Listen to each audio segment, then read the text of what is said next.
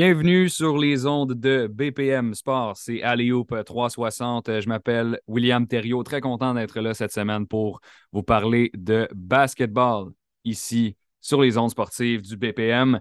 Euh, je suis avec Charles Dubébret pour, euh, pour amorcer cette émission. On a un segment extrêmement intéressant. Si vous vous souvenez bien, la semaine dernière, on avait parlé des meilleurs joueurs de l'histoire de la NBA. On faisait un top 13.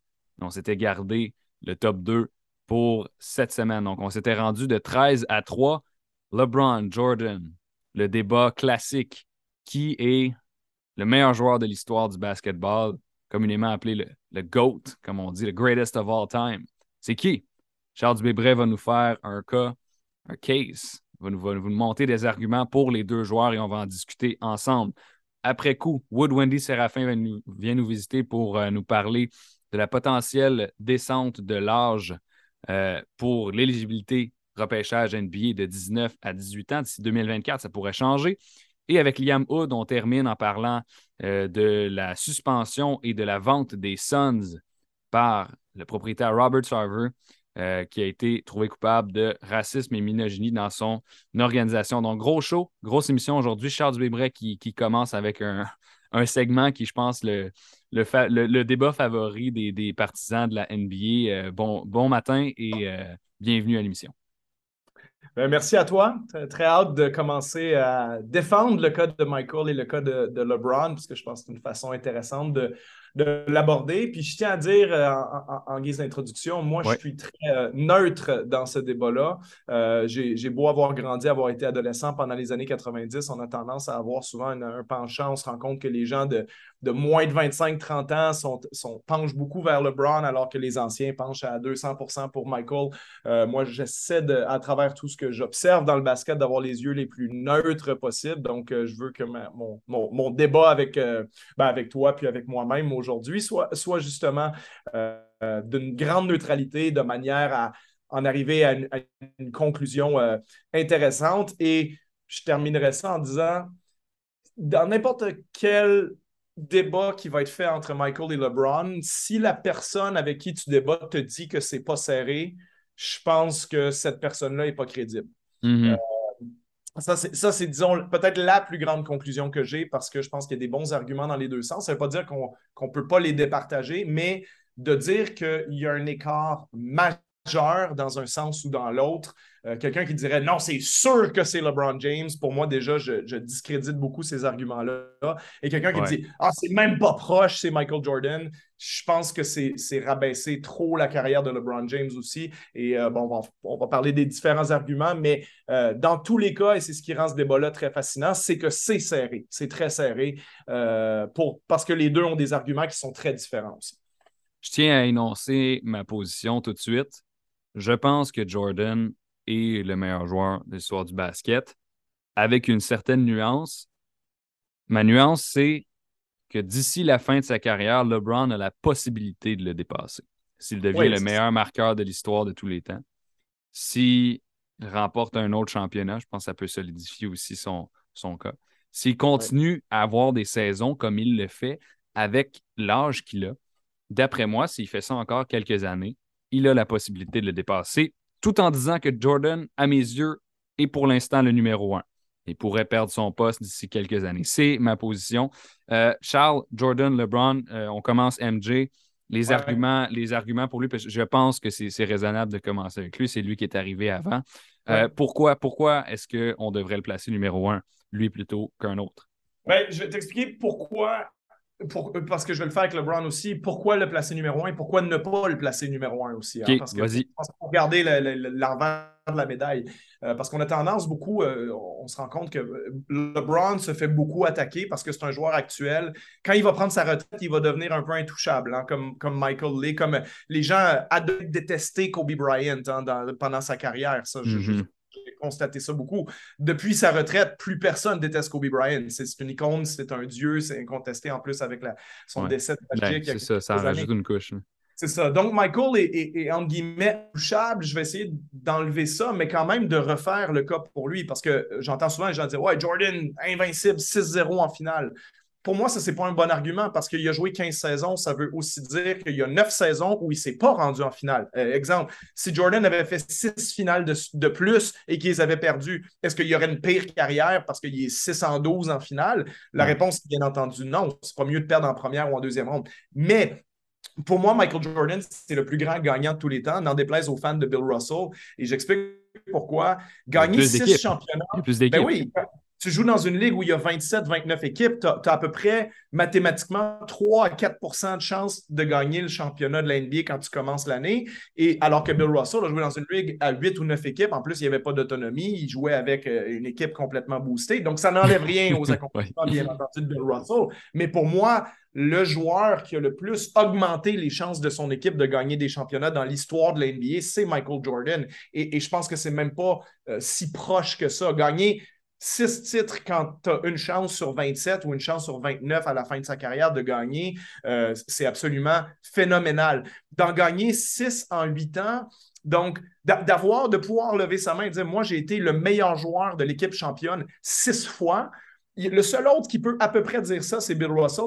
Et encore une fois, Bill Russell, quand tu regardes la façon dont son équipe était construite, c'est pas toujours le meilleur marqueur de son équipe. Il, il, y a des années où même sur des stats avancées, il n'est pas le meilleur joueur de l'équipe. Donc, je pense que dans les faits, il était le meilleur joueur de l'équipe. Mais Michael Jordan, il peut s'avancer à la table et dire Moi, j'ai été six fois le meilleur joueur de l'équipe championne.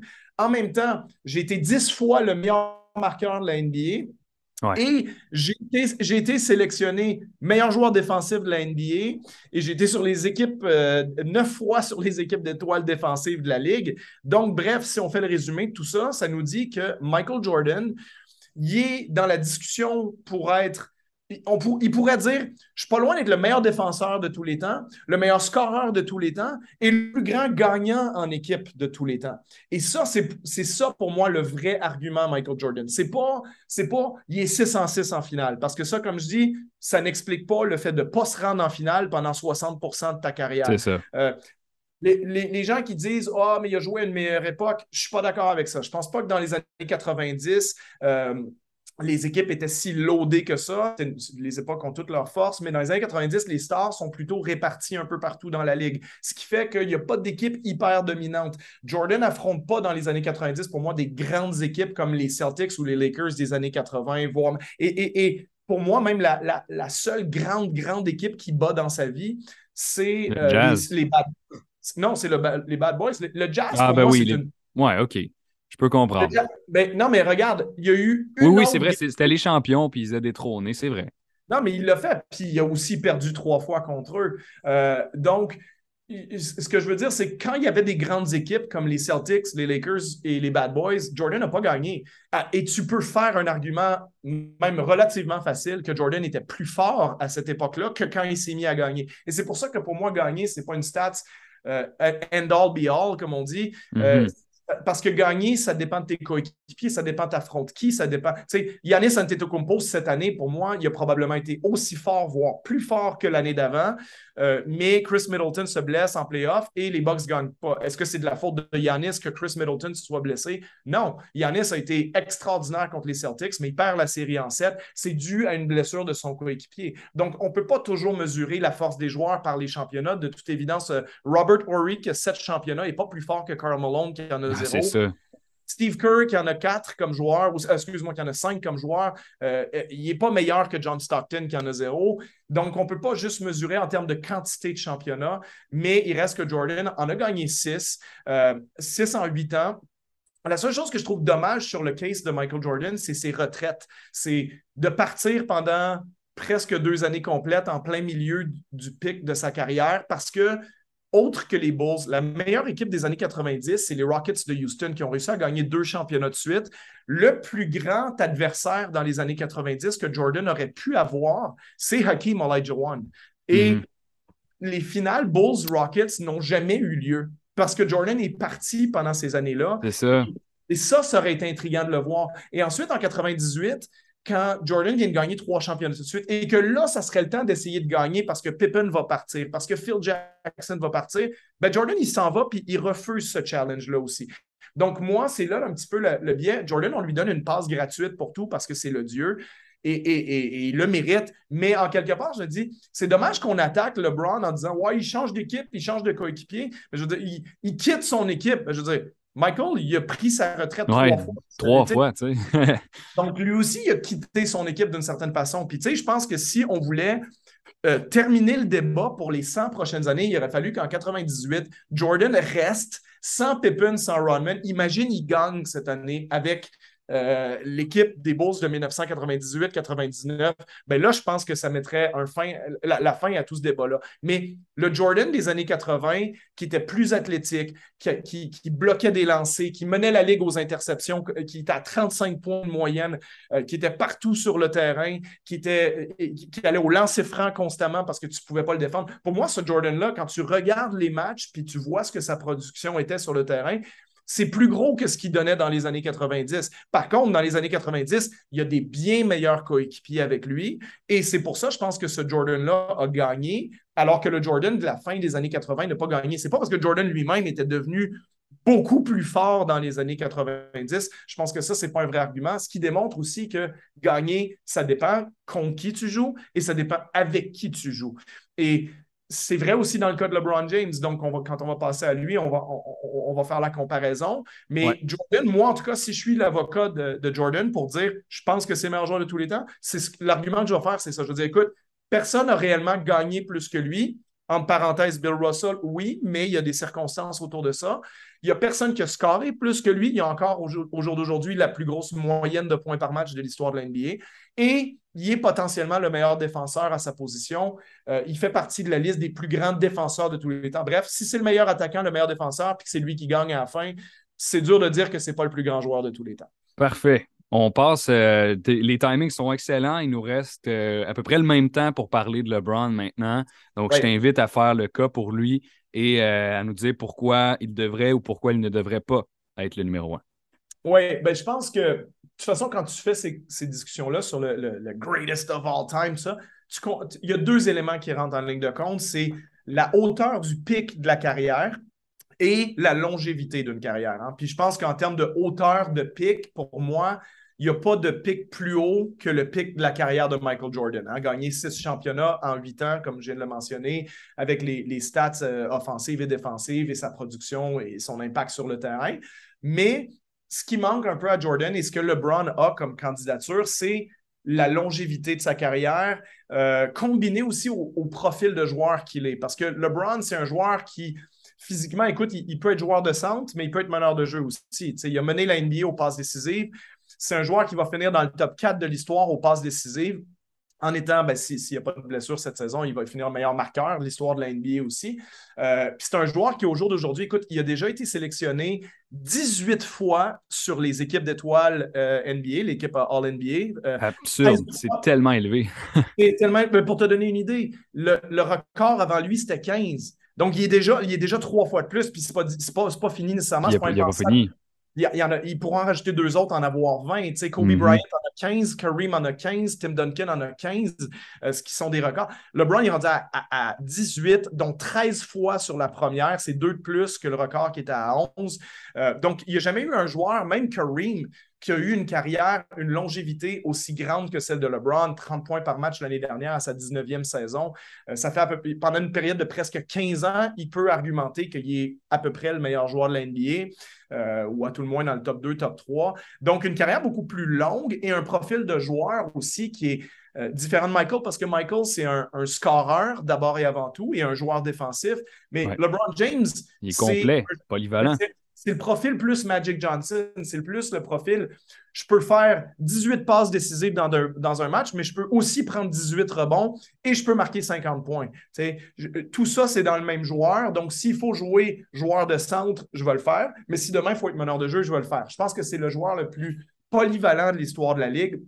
Fait partie, comme je disais, de cette catégorie-là avec les Magic Johnson, les Larry Bird, de joueurs qui vraiment impacte le terrain de, toutes les façons possibles en jouant la position qu'il va falloir jouer. Euh, et je pense que c'est le meilleur prototype qu'il y a eu là-dedans, dans ce, dans ce profil-là, euh, avec une longévité inégalée dans l'histoire de la Ligue. Euh, et, je trouve ça toujours drôle quand en, bout de ligne, on, dit de LeBron que c'était, on, on le qualifie jamais de scoreur parce que c'est un joueur polyvalent.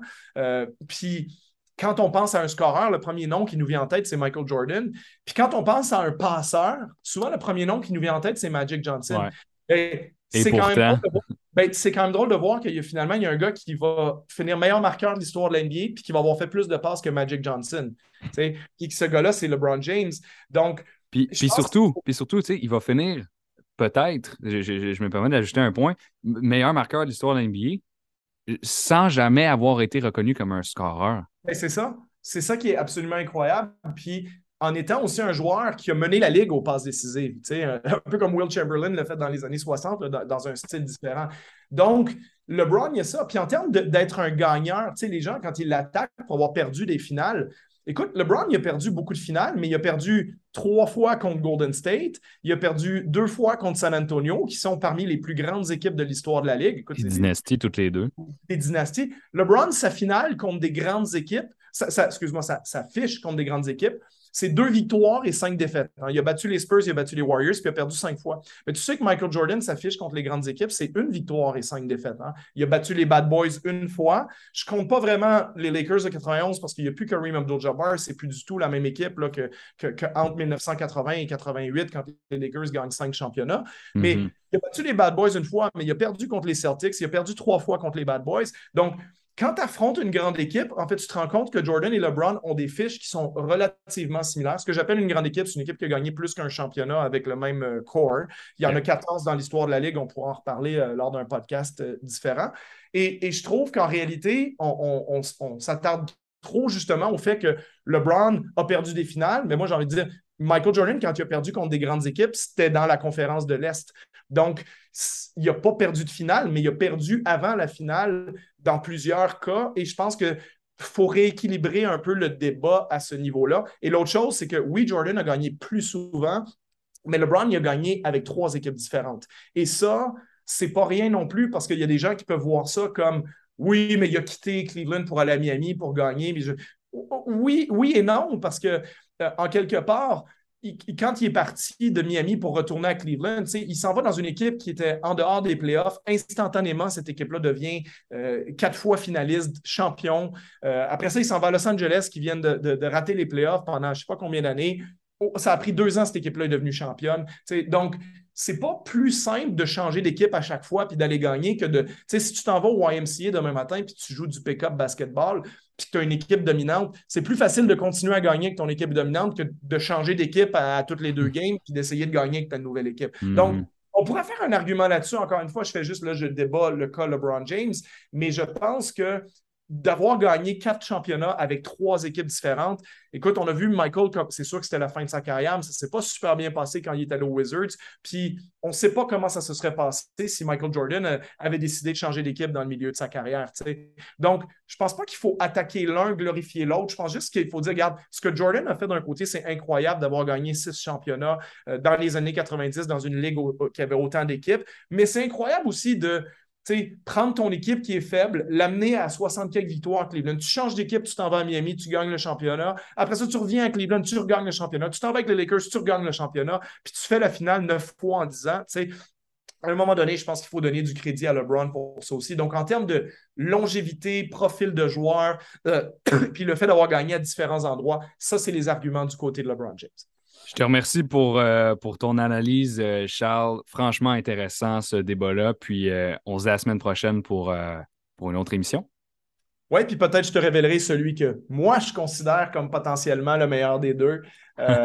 on se gardera du temps pour en parler. On peut, on peut en parler la semaine prochaine, c'est bien parfait. Un espèce de, débat final. Ouais pour, en classer un au-dessus de l'autre, mais franchement, je pense qu'il faut apprécier les, deux grandes carrières sans attaquer ces joueurs-là parce que c'est, pour moi, ils sont rendus indiscutablement les deux meilleurs de l'histoire de, leur sport. Merci beaucoup, Charles. On te retrouve la semaine prochaine pour la conclusion de ce débat-là. Au retour de la pause, Woodwady Séraphin, NBA à 18 ans, potentiellement. On est de retour euh, de la pause. Alley Hoop 360, votre rendez-vous basket de la semaine au réseau BPM Sport. Aujourd'hui, on reçoit notre ami Wood Wendy Séraphin, que vous avez entendu à quelques reprises cet été pour euh, discuter de l'Alliance, évidemment, parce qu'il était l'analyste pour les matchs cet été. Mais Wood, c'est aussi un coach, un gars qui forme des, espoirs de basket. Donc, le sujet d'aujourd'hui se prête énormément à ça. On parle de l'éligibilité au repêchage de la NBA. Wood, comment ça va? Hey, ça va super bien, merci Will, merci de me recevoir ce matin. Mais ça, fait, ça très, très plaisir de, te recevoir aujourd'hui. Je vous résume euh, le sujet pour ceux qui n'ont pas nécessairement vu l'actualité euh, cette semaine. Donc, la NBA euh, est dans des tractations, des discussions actuellement pour potentiellement descendre l'âge où on est éligible au repêchage. Actuellement, c'est 19 ans et d'ici 2024, ça pourrait descendre à 18 ans. Qu'est-ce que ça veut dire, ça, essentiellement? Ben, que tu sors de l'école secondaire et que tu as la possibilité d'être repêché dans la NBA. Avant 2005, c'était possible. C'est cette règle-là qui a été instaurée au début des années, ben, au milieu plutôt des années 2000 et qui, euh, bon, forçait les joueurs à aller au moins une année dans la NCAA, ce qu'on appelle la règle du one and done. Donc ça, ça pourrait changer d'ici deux ans. Et Wood, comme d'un point de vue de, quelqu'un qui connaît bien le basket des jeunes, j'ai envie de savoir qu'est-ce que tu penses de cette, de cette possibilité-là. Mais écoute, moi, je suis, euh, je suis super excité que, que ça puisse revenir à, à l'ancienne règle.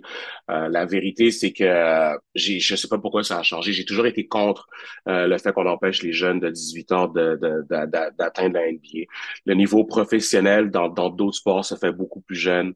Euh, on vient mm-hmm. voir Serena Williams qui, qui, a, qui, a, accroché sa, sa raquette, qui a commencé à jouer pro autour de, de, de 14 ans euh, qui, qui, a bâti une carrière, euh, tu sais, Federer aussi qui vient, qui vient de finir, qui a bâti une carrière professionnelle incroyable, qui fait beaucoup d'argent euh, en, en, commençant tôt sa carrière de sport. Je comprends pas pourquoi un jeune qu'on qu'on trouve exceptionnel n'aurait pas la chance de faire la même chose. Puis c'est un petit peu hypocrite euh, pour, pour du côté américain, je trouve, de d'empêcher ça quand tu peux être drafté à l'armée à l'âge de 18 ans. Fait tu vas aller mm. tuer du monde puis te promener avec des fusils, euh, mais tu peux pas jouer au basket. C'est toujours quelque chose qui m'a dérangé. Puis les, les histoires d'horreur, les histoires qui... Euh, euh, en fait, les histoires à succès sont plus nombreuses que, que les histoires d'horreur dans ces situations-là. Puis moi, je pense que c'est les, les, les solutions sont simples pour pour éviter les histoires d'horreur d'un jeune de 18 ans qui, qui essaie de se lancer pro, euh, encadré euh, comme il faut avec des bonnes règles. Moi, je pense que les exceptionnels, tu sais, LeBron James est arrivé prêt à jouer dans la NBA. Ça aurait été, ça aurait été fou d'empêcher ce jeune-là euh, de rentrer tout de suite et d'aller jouer une année collégiale. Puis, on, va se le dire, l'année, l'année qu'ils font à l'université, là, ils vont pas à l'école, perdre leur mm. temps. Ces jeunes-là, ils savent qu'ils vont faire des millions de dollars dans, dans les prochains mois. Puis, ils, font, ils vont à l'école, euh, entre, entre guillemets, euh, pour, pour respecter cette règle-là. Puis je trouve ça complètement stupide. Ben, la, la, la NCA devient finalement une vitrine pour le calendrier de basket. C'est, c'est pas euh, ah, tu vas faire ton, ton baccalauréat en peu importe euh, la matière que tu as choisie. Absolument. Puis écoute, moi, moi, comment je vois ça, c'est que le, avant, lorsque on, on permettait aux joueurs de, de, de, se rendre directement du secondaire, du high school à, la NBA, mm-hmm. le, j'avais l'impression que le, le, contenu puis le, le, produit de était meilleur parce que les gars qui étaient là, ben, c'est des gars qui étaient là pour rester. Des gars qui, qui, jouaient deux, trois, quatre ans dans la NCA, se développaient. Euh, tu créais un lien d'appartenance avec ces équipes-là à la place de voir un joueur rester là quelques mois puis disparaître. Puis on avait un très, très beau produit dans la NCA également. Fait que je pense que c'est, c'est gagnant-gagnant pour les deux, euh, pour, pour les deux ligues, pour les deux côtés. Puis comme je te disais, si tu es capable de mettre une règle qui permet à ce jeune de déclarer pour le draft, de pas se faire drafter, mais de quand même avoir une chance d'aller à l'école puis de, de poursuivre une carrière universitaire mm-hmm. en espérant se faire drafter plus tard, mais ça évite les histoires d'horreur puis tu peux continuer à, à, développer puis avoir un bon, un bon produit. Donc, euh, pour moi, c'est un no-brainer. C'est, euh, Puis tu as apporté un, point intéressant. Euh, est-ce que tu penses que le produit NCA actuellement est, comment dire, impacté de, de, façon négative par les gars qui passent quelques mois qui s'en vont après? Mais écoute, je ne dirais pas qu'il est impacté de façon négative en termes de produits sur le terrain. La vérité, c'est comme tu l'as dit, nous, on a les yeux rivés là-dessus parce qu'on attend le prochain, le, le, prochain joueur NBA qui passe, qui passe par la NCA. Euh, cependant, tu remarqueras qu'il y a beaucoup plus d'avenues vers la NBA, les gens qui essayent d'éviter d'aller à l'école euh, puis mm-hmm. d'éviter de passer par la NCA. Puis moi, comme coach, je me dis, euh, ça doit être ça doit être plus facile de dealer avec un jeune que tu sais que tu vas développer pendant deux, trois ans, que tu l'as sur place, que de chaque année recommencer parce que tu as trois gars qui sont partis pour, pour les pros parce qu'ils étaient là juste pour quelques mois, histoire uh-huh. de de respecter cette règle-là. Puis, tu sais, tranquillement, la NCA s'en va vers ça. De toute façon, ils permettent aux joueurs de, de, de faire des sous en utilisant leur image. Euh, donc, clairement, il y a, il y a une, une, compréhension qui, qui, a changé par rapport au, à, ce que ces joueurs-là sont comme, comme des petites entreprises quasiment, ces gars-là. Puis, euh, leur donner des options euh, côté pro, puis des options comme de comment et pourquoi rester à l'école. Moi, je pense que c'est la meilleure des choses euh, à faire. Puis, les exceptionnels, ben, ils iront, ils iront dans la ligue, puis c'est bien correct. Ceux qui suivaient le basket il y a 20 ans vont se rappeler de tous ces noms-là. Ceux qui viennent de commencer vont peut-être découvrir des choses. Mais j'ai envie de nommer quelques joueurs qui, euh, euh, début des années 2000, ben, se sont rendus dans la ou fin des années 90, se sont rendus dans la à partir de l'école secondaire. LeBron James, c'est le meilleur exemple. Kobe Bryant, Kevin Garnett, Tracy McGrady, Dwight Howard, tous des joueurs qui ont euh, été plusieurs fois match des étoiles, certains qui ont gagné des MVP, qui sont parmi les meilleurs joueurs de l'histoire de la NBA, sont sortis du secondaire, sont allés direct dans la ligue. Donc, est-ce que tu penses que, euh, en fait, qu'est-ce que ça peut euh, donner comme, comme, comme motivation, comme espoir à des, à des jeunes qui sont au secondaire de voir que, ah ben, il y a 20 ans, ben, mon Dieu, Kobe, il était à l'école secondaire, puis Kobe, on sait ce qu'il est devenu. Tu vois, toi, tu nommes les exceptionnels, puis c'est bien. Moi, je pense que ceux qui sont spéciaux, ben oui, ils devraient avoir la chance d'y aller, aller tout de suite. Mais moi, je veux prendre le temps de regarder les, mm-hmm. les Lou Williams, les Amir Johnson, les Martel Webster, les, euh, les, les, les, Sean Livingston qui n'ont pas été, qui ont pas eu des carrières à la Kobe, mais qui ont fait des millions de dollars tôt euh, dans, dans, dans la NBA, puis qui ont, qui ont eu des très longues carrières de basket. Puis c'est un chemin qui, qui, qui, qui est abordable. C'est un chemin que les, les gars devraient pouvoir prendre avec le talent qu'ils ont. Puis pourquoi empêcher un jeune de faire ça? Donc, oui, il y a des super... En fait, les, beaucoup des meilleurs joueurs de l'histoire de la NBA ont pas été euh, dans, dans la NCA, ont pas été au college, euh, mais aussi beaucoup de joueurs, de Sean Stevenson, J.R. Smith, qui ont eu des, des, des, carrières très, très respectables. Puis ces gars-là euh, ont, fait, ont fait de l'argent. Ont profité de, de la, la la, la vie d'une d'une carrière de, de, de, sport, elle est pas super longue. C'est si t'es chanceux, là, c'est 10, 12 ans de, de, de, basket où tu peux faire des revenus.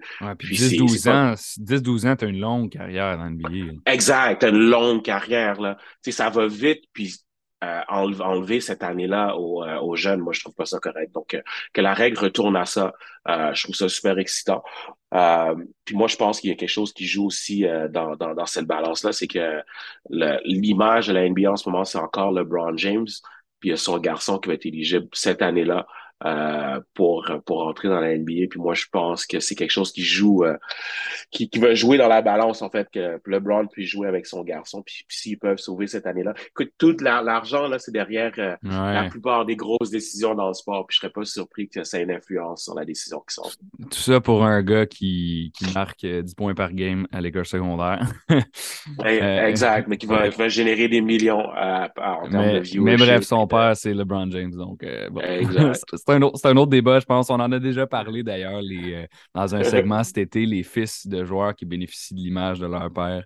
Euh, Bronny faisait partie de la liste. Euh, je veux te poser une, question, Wood. Est-ce que tu penses que, ou plutôt à quel point tu penses que le basket high school et AU a progressé depuis 2005, depuis que la règle a été instaurée, parce que ça a été nommé parmi les raisons pour lesquelles on songe à retirer la règle maintenant?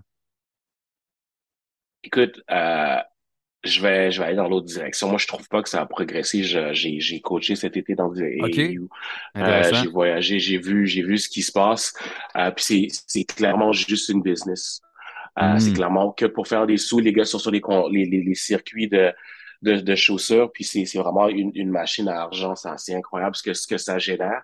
Euh, puis je pense que tant qu'à perdre le temps d'un jeune de talent, mais qui aille se développer dans l'indie, qui aille faire des sous euh, plus rapidement alors que quelqu'un d'autre profite de son talent, euh, moi, I'm all for it.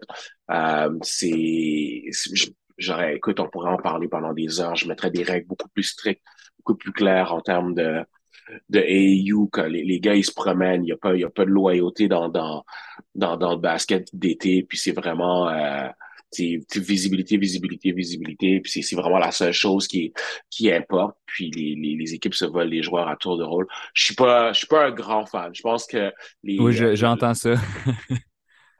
c'est fou parce que le, reste du monde rattrape les Américains euh, côté basket. C'est pas une mauvaise chose, euh, mais moi je pense principalement c'est comment comment les jeunes sont formés puis comment on, prend du temps. Tu les Luka Doncic qui sont formés en Europe euh, ont, des bases très très solides comparativement à, à, nos jeunes Américains qu'on qu'on veut voir dunker puis shooter les trois points puis pas apprendre grand chose. Donc beaucoup de choses à dire par rapport à ça, mais moi en fait je pense que ça ça va aider que, que ces jeunes là perdent pas un été à à se promener partout à travers la planète pour, euh, pour vendre des chaussures puis qui, qui, qui aille jouer pro. Je suis all for it. Si, si je te donne un, petit moment pour me parler des règlements que tu changerais, est-ce que, est-ce que tu peux me le faire sans, sans, sans y passer quelques heures?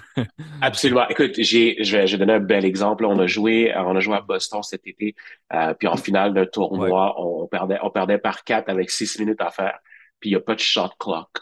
Fait que l'équipe adverse a tenu la balle, deux fois pendant deux minutes et demie, puis le match était terminé. C'est ça, c'est quelque chose que je changerais tout de suite. C'est tout simplement, c'est n'importe quoi. Euh, je changerais les. Euh, ben en fait, je prêterais plus attention aux, euh, aux, âges. Les, euh, fait que ça, ça va en fonction de ton année, ton année de naissance techniquement. Fait que c'est, ça va jusqu'au U17 pendant l'été. Mais souvent dans les tournois moins de 17 ans, tu joues contre des gars de 20 ans. Euh, ça aussi, c'est absolument n'importe quoi. Mais il y a personne qui bronche parce que si le jeune est talentueux puis qu'il attire des yeux puis des coachs, mais c'est ce qu'ils veulent. Donc, sans aller dans les grandes lignes, là, c'est deux, c'est deux trucs que je changerais tout de suite euh, côté euh, côté AU qui ont qui, a absolument pas d'allure. à la fin de la journée, il faut faire ça pour les jeunes. Euh, faut faut aider les jeunes à se développer, s'épanouir puis atteindre leurs objectifs. Puis en, en ce moment, ben c'est des euh, c'est des grands des, des, vieux monsieur de 45 ans qui, qui font des sous avec ça. Puis je trouve pas ça correct. Hmm. Wood, on a encore quelques minutes là, pour, euh, pour en parler. Puis il y a un autre aspect que je trouvais essentiel d'aborder, c'est celui où dans l'éventualité, évidemment, où en 2024, la règle est modifiée, puis on descend l'âge de 19 à 18 ans, mais ça débalance une classe de repêchage au complet. Parce que les gars qui étaient éligibles à 19, ils ont les gars de 18 qui étaient supposés d'être la classe de 2025, qui deviennent la même classe de repêchage. Donc là, comment on fait pour gérer 200 euh, jeunes qui étaient supposés d'être des, gars qui étaient repêchés? Et là, ils sont tous dans le même bateau. comment qu'on gère tout ça? Ben, c'est super intéressant. Tu as raison, c'est un point super important. Ben, pour avoir cette classe de repêchage-là, elle va être vraiment, extrêmement forte. Elle va, elle va, être super forte. Elle va être vraiment deep. Puis ça, moi, je trouve ça, pour un, un, fan du draft, je trouve ça super excitant. Euh, il y a des équipes qui ont beaucoup de choix repêchage en ce moment dans la NBA. Je pense à OKC, je pense à ah, Utah. ouais, hein? euh, OKC vont se faire fun. eux, ils salivent, ils salivent de, de, de juste d'entendre que cette règle-là risque de changer. Euh, ça, ça fait une grosse différence pour, pour ces équipes de la NBA-là. Euh, moi, je pense, comme, comme on l'a mentionné plutôt, c'est de permettre aux jeunes de pouvoir continuer à aller à l'école euh, s'ils se mettent éligibles pour, pour le repêchage parce qu'il y a des bons joueurs de haut niveau qui seront pas repêchés cette année-là en, en, fonction de la, la grosse cuvée ben qu'il va avoir. Euh, en, raison du changement de règles. Plusieurs vont aller en drafted puis se trouver une place quand même dans la ligue. Euh, mais euh, garder les portes ouvertes pour la NCAA, je pense que c'est important. Tu la NBA fait un, un, bon travail à, à, puis une des bonnes choses qu'ils font à garder leurs leur, leur vétérans puis à, à, donner des sous à ces, à ces gars de 35, 36, 37 ans qui sont en fin de carrière. Puis mm-hmm. un, une classe comme ça aussi, ça va faire, ça va envoyer les gars plutôt à la retraite, en fait. C'est les, les, joueurs, les, les PJ Tucker à 36, 37 ans qui jouent encore. Euh, une, une, euh, une, classe comme ça, une cuvée comme ça, de, très profonde, euh, mais ça fait que des gars comme ça vont sauter plus rapidement. Puis je, regarde les nouvelles qui, ont, qui ont paru euh, cette semaine sur, sur ce sujet-là, encore une fois.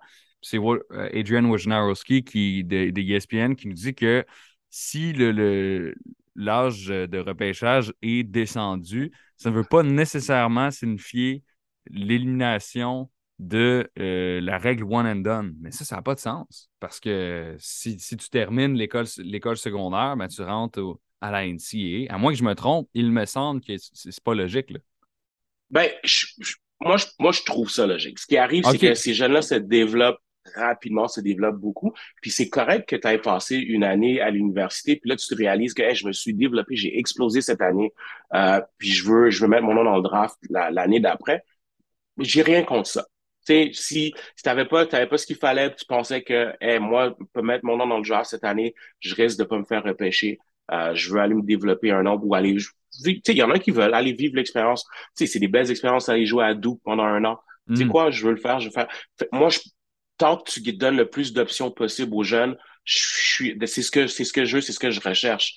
Euh, les forcer à prendre une décision, je trouve ça moins correct. tu as vu, ça, ça a créé le G League Ignite, ça a créé Overtime Elite, euh, le Merlot il a été joué en Australie, euh, ça a créé plein d'autres pathways pour que les, les, les jeunes se disent, on a d'autres options, on veut pas être forcé à faire euh, ce que ce que la NCA, ce que la NBA euh, veulent. Puis moi, je le, plus d'options qu'ils ont, le mieux aussi. Fait que c'est correct. Moi, je pense qu'un jeune a joué une année à, à, Arizona State, se développe, puis on réalise que c'est un gros potentiel. Tu sais, Keegan Murray, là, il avait besoin de sa première année euh, universitaire. Il en a joué deux. Il avait, il avait besoin de ces, années-là pour se développer et devenir le joueur qu'il est aujourd'hui. Right? Moi, je pense qu'un Ben Maturin aurait pas été drafté s'il sortait de high school. Il avait besoin de son année à, de ses années à Arizona. Fait que c'est correct que certains gars se développent, graduent pas, mais passer une année ou deux euh, dans la NCA puis se mettre dans le draft après, moi, je pense que ça, tu devrais pas l'enlever. Euh, tu devrais jamais enlever une opportunité à un jeune de, de, jouer pro, de faire des sous. Donc, à mon avis, c'est euh, je, suis d'accord que ça devrait rester.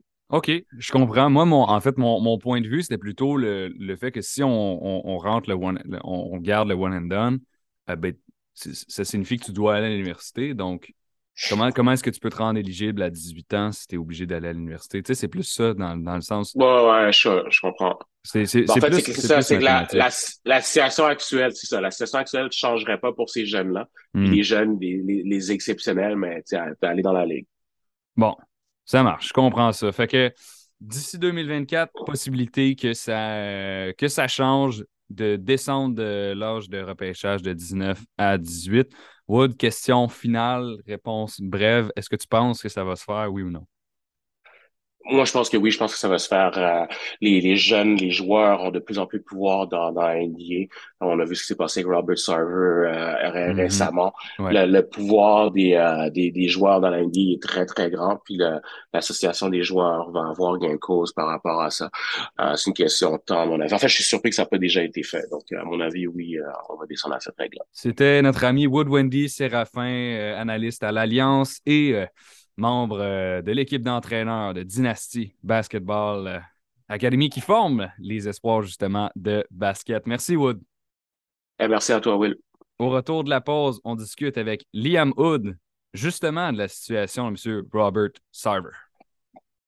On termine le bal, le troisième segment de la journée. Allez 360, votre rendez-vous basket de la semaine. On retrouve Liam Hood sur les ondes de BPM Sport. C'est notre euh, notre collaborateur du site alleope360.com, cofondateur du site, devrais-je dire. Liam, très bien, très content de te retrouver aujourd'hui pour un segment d'actualité NBA. C'est réciproque, ça va bien? Oui, ça va super bien. Et toi?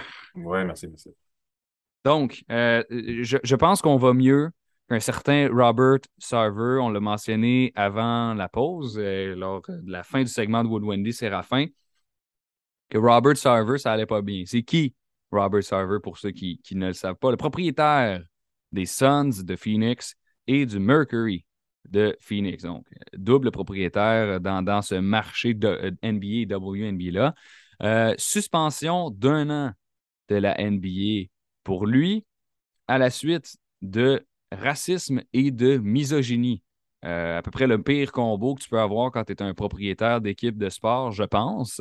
Donc, des, euh, commentaires euh, racistes envers des membres de l'organisation euh, de, de, Peau Noire et des, commentaires bon, de connotation sexuelle envers des employés qui sont des femmes. Donc, il y a vraiment, bon, il y a eu une enquête à propos de ça. C'est sorti dans les médias cette semaine.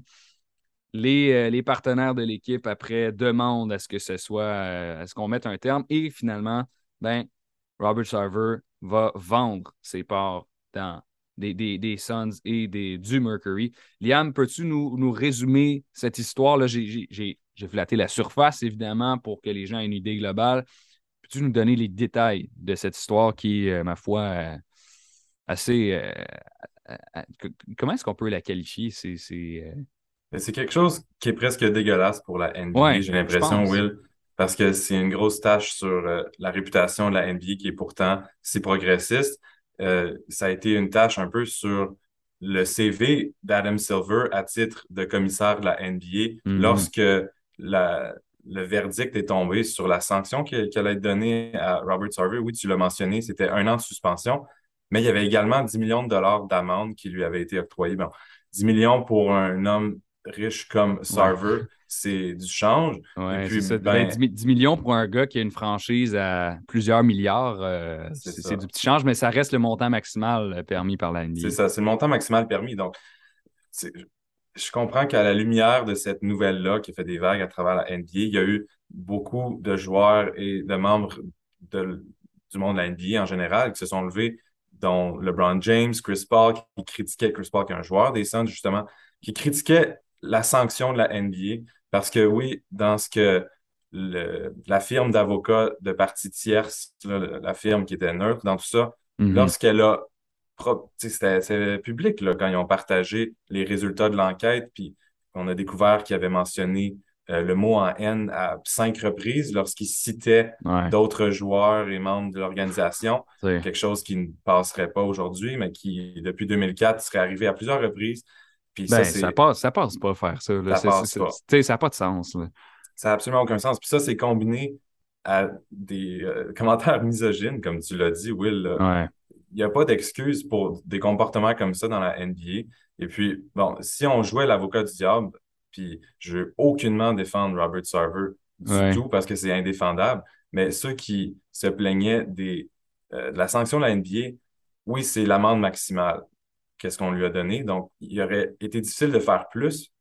Ce qu'on aurait pu faire de plus, en fait, ça aurait été de le forcer à vendre l'équipe. Ouais. Comme Comme ça Donald avait été fait avec Donald, Donald Sterling avec les Clippers en 2014, qui lui avait fait des commentaires ouvertement racistes, puis qui était un raciste, puis qui l'est aujourd'hui, puis qui est loin de la NBA pour des bonnes raisons.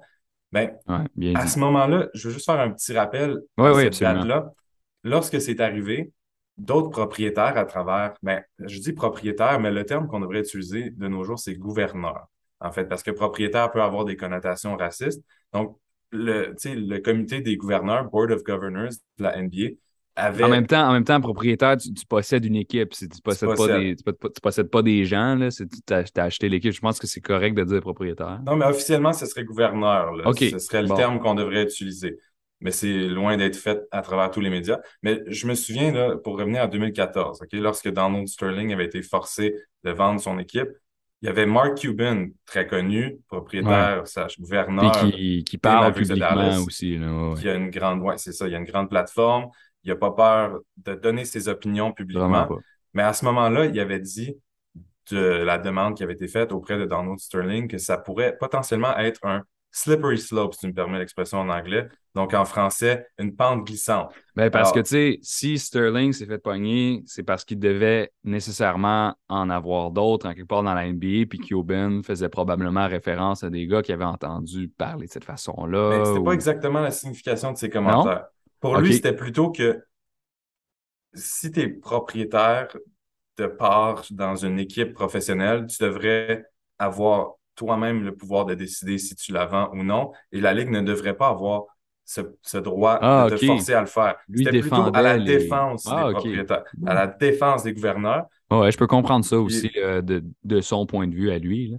Puis justement, en utilisant cet exemple-là, on peut comprendre que Adam Silver, qui lui a les mains liées un peu, euh, parce que quand on y pense, son rôle, c'est quoi exactement en tant que commissaire? Mais c'est de représenter le comité des gouverneurs, en fait, des 30 franchises de la NBA. Puis Ouais. lui, il a leur intérêt à cœur, puis on s'entend qu'il se plie souvent à leurs demandes. C'est un- oui, c'est lui qui dirige, mais ça reste que c'est les propriétaires qui ont une grande partie du pouvoir dans cet univers-là.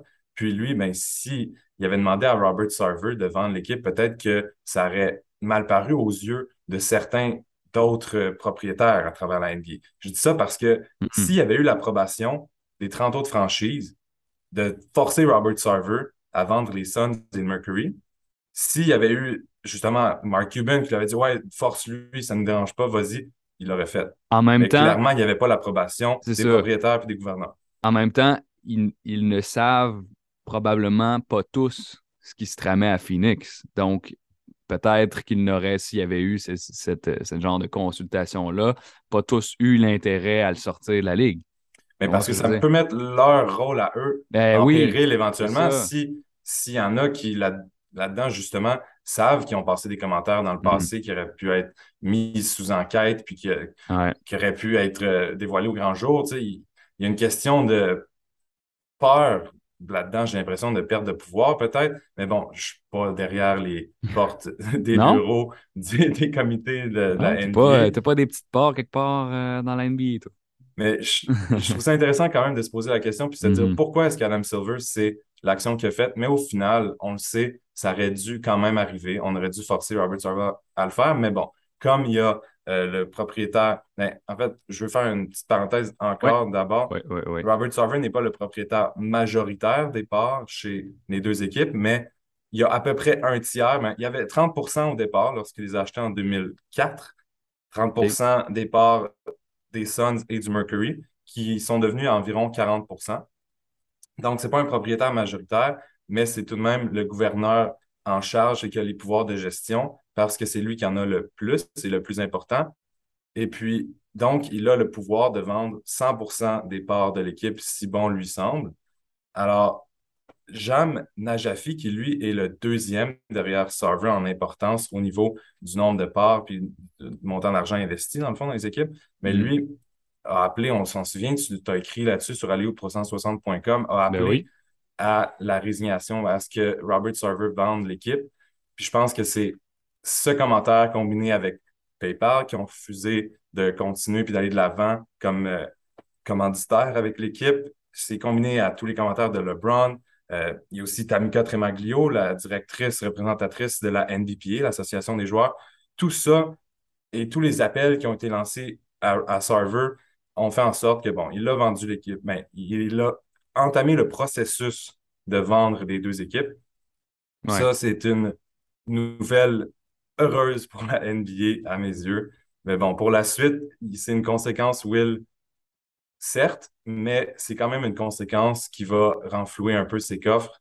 Il devrait ressortir de cette situation-là, Robert Sarver, avec quoi, un milliard de plus dans ses poches. Donc, Mm. est-ce qu'il en sort réellement perdant de tout ça? Ah. Là est peut-être la question. Ouais, j'ai- j'ai- j'aime bien, j'aime bien la question. En même temps, euh, la, la partie financière de tout ça, je pense qu'on la qu'elle est à considérer dans, euh, de- dans, un petit vase à part. C'est-à-dire que lui a mis de l'argent dans cette équipe-là et que naturellement, le marché de la NBA avec son évolution a fait que ce montant-là est devenu beaucoup plus euh, lucratif et euh, qui, avait une valeur plus ample, en fait. C'est- comme ça qu'il faut le dire. Et je donc- les montants si jamais tu veux Oui, c'est ça, vas-y, là. vas-y. Tu, tu peux les dire, les montants, puis il est question que les gens aient, aient une image. C'est ça, pour avoir l'image, là, en 2004, lorsqu'il a fait l'acquisition des deux équipes, c'était 400 millions, pas milliards, millions de dollars qu'il avait déboursé pour ses parts chez les deux équipes. C'était pour 30% environ. Puis là, aujourd'hui, la valeur des Suns de Phoenix, selon, Sor- selon Forbes, pardon, seulement les Suns, Ouais. est de 1,8 milliard de dollars. Et puis, il pourrait la vendre vers les 2 milliards parce que la valeur, bon, on sait, c'est un atout. Lui, il Mm. perd l'atout, mais l'atout, ben, la valeur va augmenter au fil du temps. Tu l'as dit, c'est évolutif. Donc, ça pourrait lui rapporter gros, personnellement, jusqu'à 1 milliard, juste pour ses parts à lui, juste pour son 40% Donc, je veux être neutre dans tout ça, là, mais euh, je crois que c'est rien de plus qu'une claque sur les doigts au final quand on pense. Ouais. de forcer quelqu'un à vendre une équipe pour euh, avoir été un détriment carrément aux employés des Suns et du Mercury, de ceux qui travaillent auprès des joueurs et directement en fait avec les joueurs. Mais bon, c'est je- une, c'est ça. Je, je- veux, je veux revenir sur la, sur la, sur la portion de l'histoire euh, que, que, tu as abordée brièvement avec euh, le second propriétaire qui demande sa démission, PayPal qui menace de quitter les Suns. Je pense que c'est important de, de- quand on parle de cette saga-là, de mentionner ce qu'ils ont dit, hein, parce que c'est ce qui a eu, comme tu l'as mentionné, l'impact euh, final.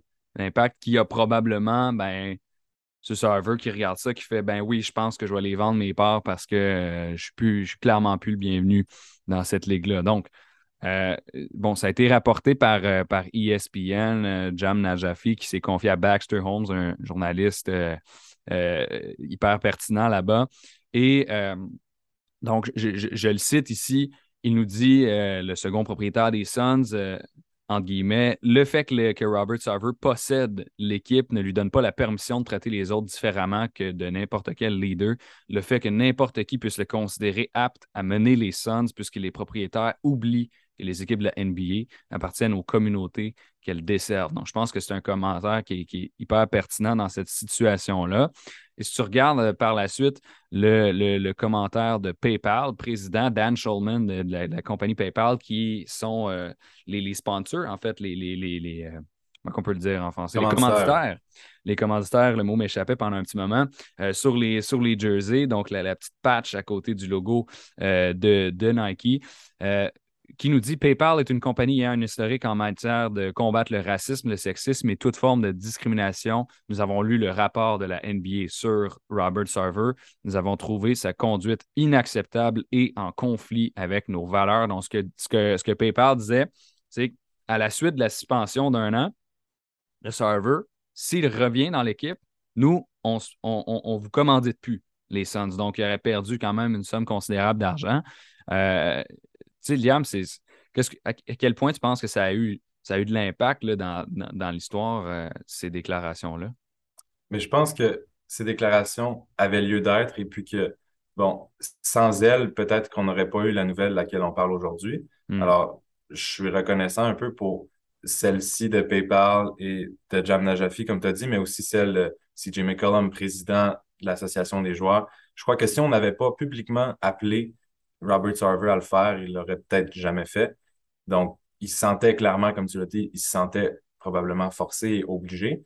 Mais tout de même, lorsqu'il a partagé son message officiel, son message pour annoncer qu'il vendait, ben, qu'il mettait en vente les deux équipes, bon, Sarver a quand même, entre autres excuses, a quand même joué un petit peu la victime. Là, je peux lire un court, court, court extrait. Vas-y, vas-y.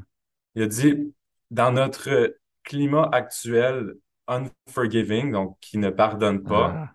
J'ai, euh, bon, c'est la suite, euh, comprenez, j'ai été forcé de blablabla. Bla, Donc, c'est la partie, moi, climat qui ne pardonne pas. Je veux dire, oui, c'est un climat différent que quand tu es rentré dans la NBA, mais ça reste que c'est pas qui ne pardonne pas, c'est que c'est progressiste et que, bon, des actions comme les tiennes, des paroles comme les tiennes ne devraient pas être pardonnées non plus. Donc, ça, c'est euh, la petite subjectivité là, qui ressort un peu. Ouais, ben, tu sais, c'est dans le sens, oui, on a une émission de basket, mais ça, c'est important d'en parler parce qu'il y a un aspect social autour du sport, hein? il y a un aspect culturel. Puis, quand des, des, des, des, hommes qui possèdent des franchises de la NBA comme ça, du moins qui en possèdent une partie, tiennent des comportements qui sont on va le dire, qui sont littéralement racistes et, misogynes, sexistes envers, envers les, les, fans de son organisation, mais ça ne tient pas. Puis quand tu te plains après coup que tu te ce fois pogné, parce que ça, c'est souvent, tu es désolé de, t'être fait prendre. Hein, parce que si c'est ça. Euh, et, là, et là, tu nous dis que le, climat d'aujourd'hui est, euh, et, ne, permet pas euh, est-ce qu'on te pardonne. Excuse, mais ça fait 18 ans que tu es propriétaire, puis ça vient juste de t'arriver. Donc, euh, pendant un moment, je pense que les gens l'ont toléré alors qu'il n'aurait pas dû. J'aurais peut-être une question à ce sujet-là, Will. Ouais, je te lance une balle courbe. Là. On s'était pour ça. Euh, on, on, termine sur une balle courbe. Parfait. Je te lance ça. On va voir si tu vas être capable de la frapper. Bon. tu prends mon rôle d'animateur euh, pendant, pendant une minute, c'est bon. Ouais, pourquoi pas? Genre, ouais, je me dis, là, si, si le concept de gouverneur et de propriété de la NBA était mm. aboli, est-ce qu'on n'aurait pas le potentiel d'éviter des problèmes comme celui-là? Je pense aux Green Bay Packers, justement, dans la NFL, qui, ouais. bon, techniquement, c'est une. Je suis pas un pro de la NFL, je ne veux pas non plus m'avancer trop sur le sujet, mais techniquement, mm. c'est une propriété publique, entre guillemets. Ouais, je comprends ce que tu dis. Est-ce que ce serait peut-être pas un concept dépassé dans la NBA? Je pense pas. Je pense pas. Moi, euh, j'irais plutôt euh, du côté de la sensibilisation. Je pense que quand tu es, en position d'autorité, il faut tout simplement que tu saches comment te comporter. Puis, euh, si tu es un good guy, j'utilise un anglicisme, si tu es une bonne personne, puis que tu gères tes, employés avec équité et avec respect, moi, j'ai pas de problème à ce que tu sois propriétaire. C'est ça ma réponse. J'adore ta réponse. Yes. Liam Hood, cofondateur du site aleop360.com, chroniqueur aussi à notre émission de radio sur BPM. Bien content de t'avoir reçu aujourd'hui. C'était un plaisir. Merci. Merci, Liam. Euh, merci. Maintenant, euh, je fais mes remerciements classiques de fin d'émission. Liam, Hood, Wood Wendy, Séraphin et euh, notre régulier, Charles Dubébret, en début d'émission. C'était William Thériault à l'animation. On se retrouve la semaine prochaine. BPS Sport, dimanche, 15h, à Hoop 360. Salut!